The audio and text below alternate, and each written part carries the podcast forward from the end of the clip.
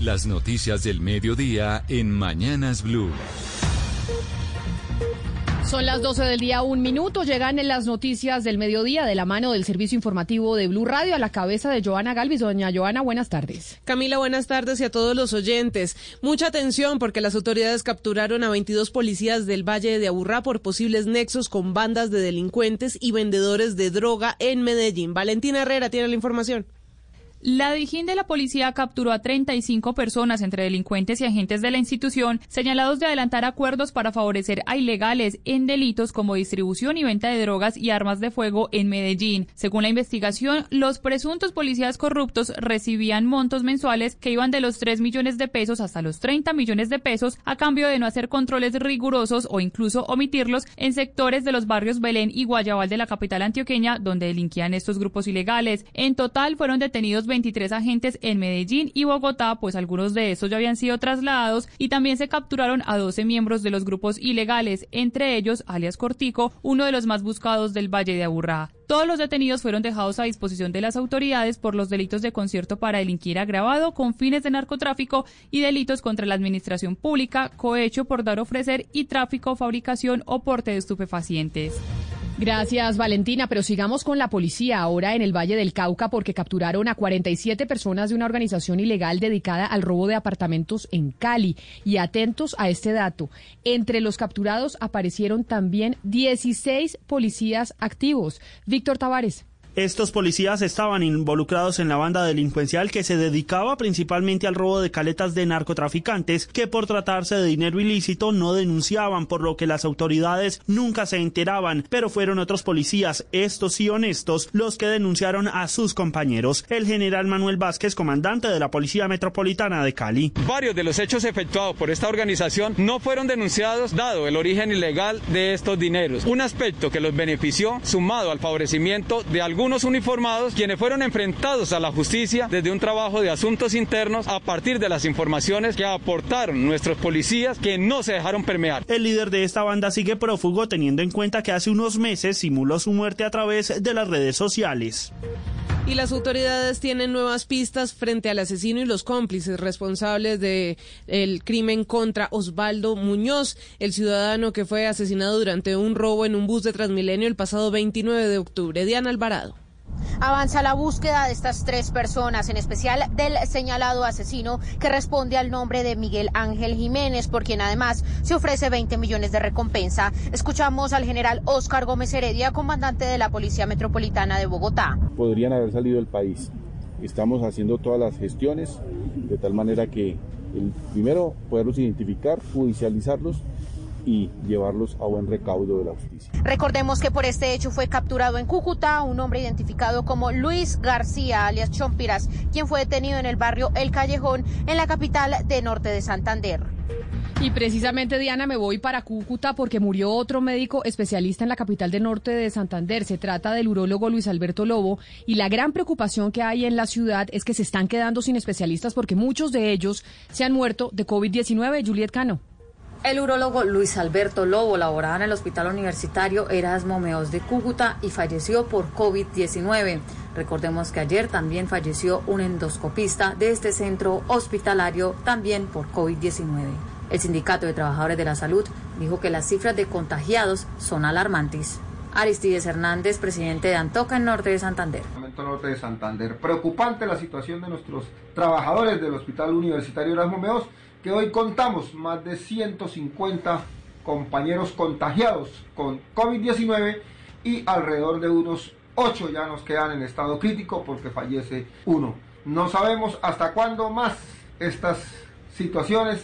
Por lo menos en el centro hospitalario Erasmo Meos hay 150 trabajadores de la salud contagiados y un total de 311 trabajadores de la salud en Cúcuta también contagiados por COVID-19. 12 del día, 5 minutos y atención porque la Superintendencia de Salud levantó la medida de vigilancia contra Capital Salud que tenía desde 2015. Pero Juan David Ríos, se encontraron 15 inconsistencias en la EPS porque todavía hay fallas con la atención al paciente. Pues Blue Radio conoció la respuesta que le envió la Supersalud a la Veeduría Nacional de Salud, en donde se explican 15 inconsistencias que todavía tiene la EPS Capital Salud, con corte para el segundo semestre del 2020. En estas inconsistencias no se garantizó el derecho al paciente de acceder a servicios de medicina general, odontología y laboratorio clínico. También se encontraron demoras en la entrega de medicamentos y procedimientos a pacientes y se presentó baja cobertura de servicios de hematología y oncología pediátricas. Sin embargo, conociendo estas inconsistencias, la Supersalud levantó la medida de vigilancia especial que impuso el 22 de octubre del 2015 a la EPS tras evidenciar los múltiples esfuerzos que viene adelantando para proveer a los usuarios mejores condiciones de acceso a la salud. Aún así, se mantendrá la vigilancia de recuperación por un año. 12 del día, 6 minutos. Mucha atención porque el exfiscal anticorrupción de la época de Néstor Humberto Martínez, quien estuvo condenado en Estados Unidos por pedir plata al gobernador de Córdoba de ese entonces, el señor Lyons, está llegando en estos momentos al búnker de la fiscalía. Silvia Charri.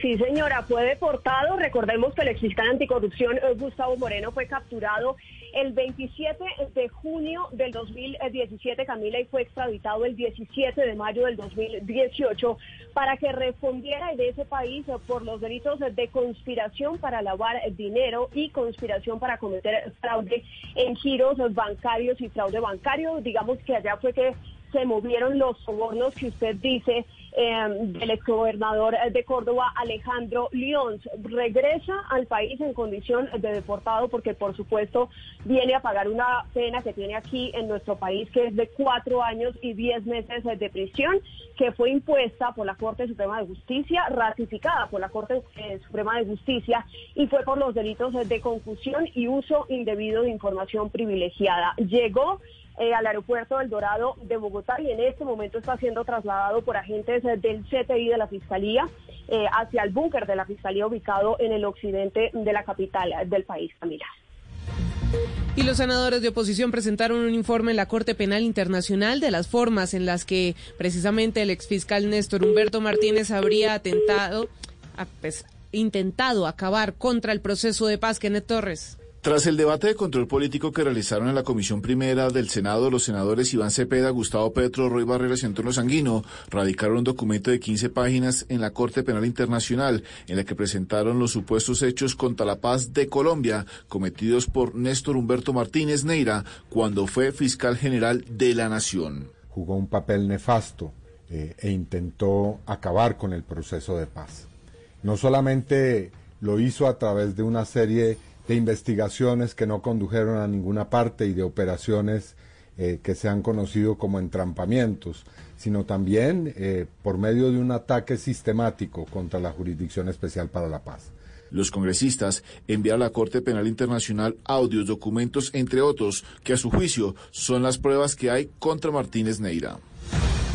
12 del día, 9 minutos y seguimos con más noticias porque el joven que fue lanzado por un policía contra una pared esta semana en Sabana Larga, en el departamento del Atlántico, un hecho que seguramente ustedes vieron porque se volvió viral en las redes sociales, pues ahora está denunciando amenazas contra él y contra su familia desde Barranquilla. Lo último en esta situación lo tiene Daniela Mora.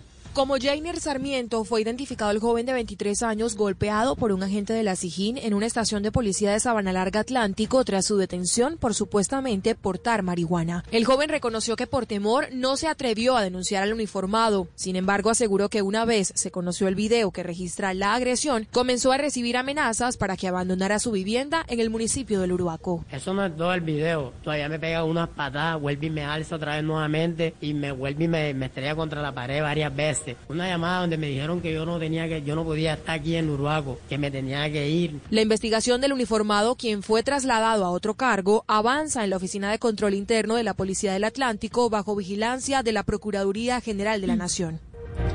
Y más de 70 mil personas están sin agua en Chiquinquirá. Hoy llegarán a la zona los carrotanques para abastecer a la población. Jairo Niño con la situación. Las fuertes lluvias de los últimos días generaron que las compuertas de la laguna de Fúquene debieran abrirse, situación que hizo que el buchón que ha invadido el espejo de agua empezara a salir por el lugar donde se capta el preciado líquido para el municipio de Chiquinquirá. Esto volvió intratable el agua y hoy más de 70 mil personas se encuentran sin el servicio en la capital mariana de Colombia. Luis Eduardo García Carrillo, gerente de Empo Chiquinquirá.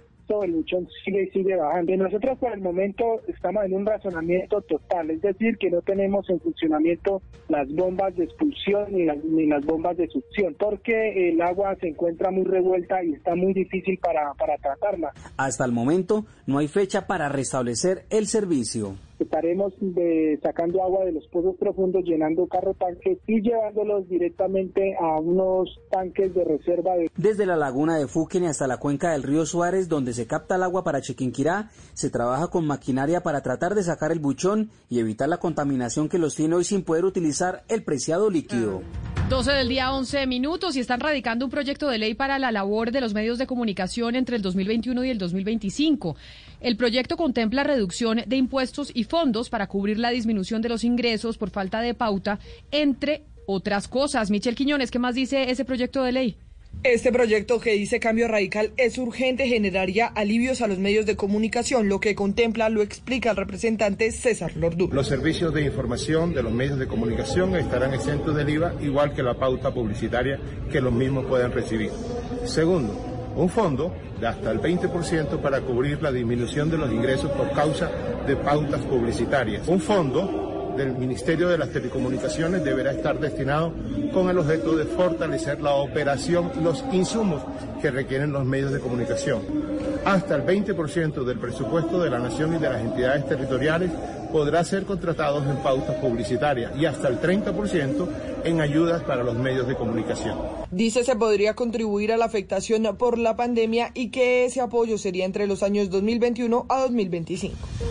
12 del día, 12 minutos. Fue aprobado el plan de inversiones para reactivar la economía en Santander, esto en medio de la pandemia por COVID-19. Los recursos superarán, escuchen ustedes, los 1,7 billones de pesos. Javier Rodríguez.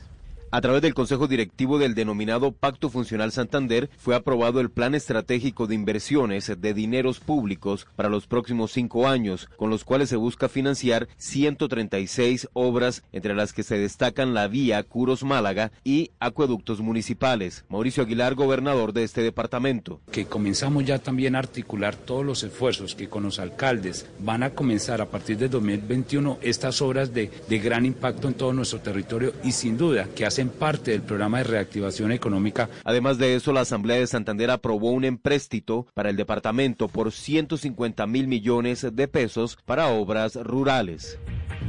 12 del día 13 minutos y noviembre fue un mes de gran recuperación para el consumo. Las jornadas de los descuentos y la reapertura de cines llevaron a los hogares a gastar más plata. Marcela Peña.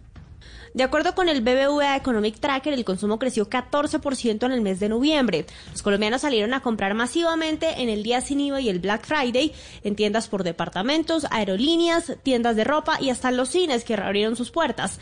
Sin embargo, no todo aquí son buenas noticias porque parte de este boom implica que muchos colombianos adelantaron realmente sus compras de Navidad y eso podría llevar a que en diciembre las cifras no sean tan buenas. Según los registros, la recuperación de Bogotá fue la más importante en este mes sin embargo, junto a Medellín siguen siendo las ciudades más rezagadas del país. Llevan la delantera Barranquilla y Pereira. La noticia deportiva. La noticia deportiva a esta hora es que el técnico de la selección colombiana de fútbol sub-20 Arturo Reyes ha citado a 23 jugadores que comenzarán desde el próximo lunes y hasta el 14 de este mes en Bogotá microciclo de trabajo, pero el día 14 viajarán a la ciudad de Quito para enfrentar en dos partidos amistosos los días 16 y 19 de diciembre al equipo del profe Célico a la selección ecuatoriana. En esa lista de 23 jugadores se destaca la presencia de eh, Marino Inestrosa que juega en Palmeiras de Brasil, de Andrés Felipe Amaya que ex eh, jugó en el Huila, ahora pertenece a Internacional de Porto Alegre y a Dylan Felipe Borrero que pasó por Independiente Santa Fe y ahora, ahora hace parte de Atlético Mineiro también del fútbol de Brasil.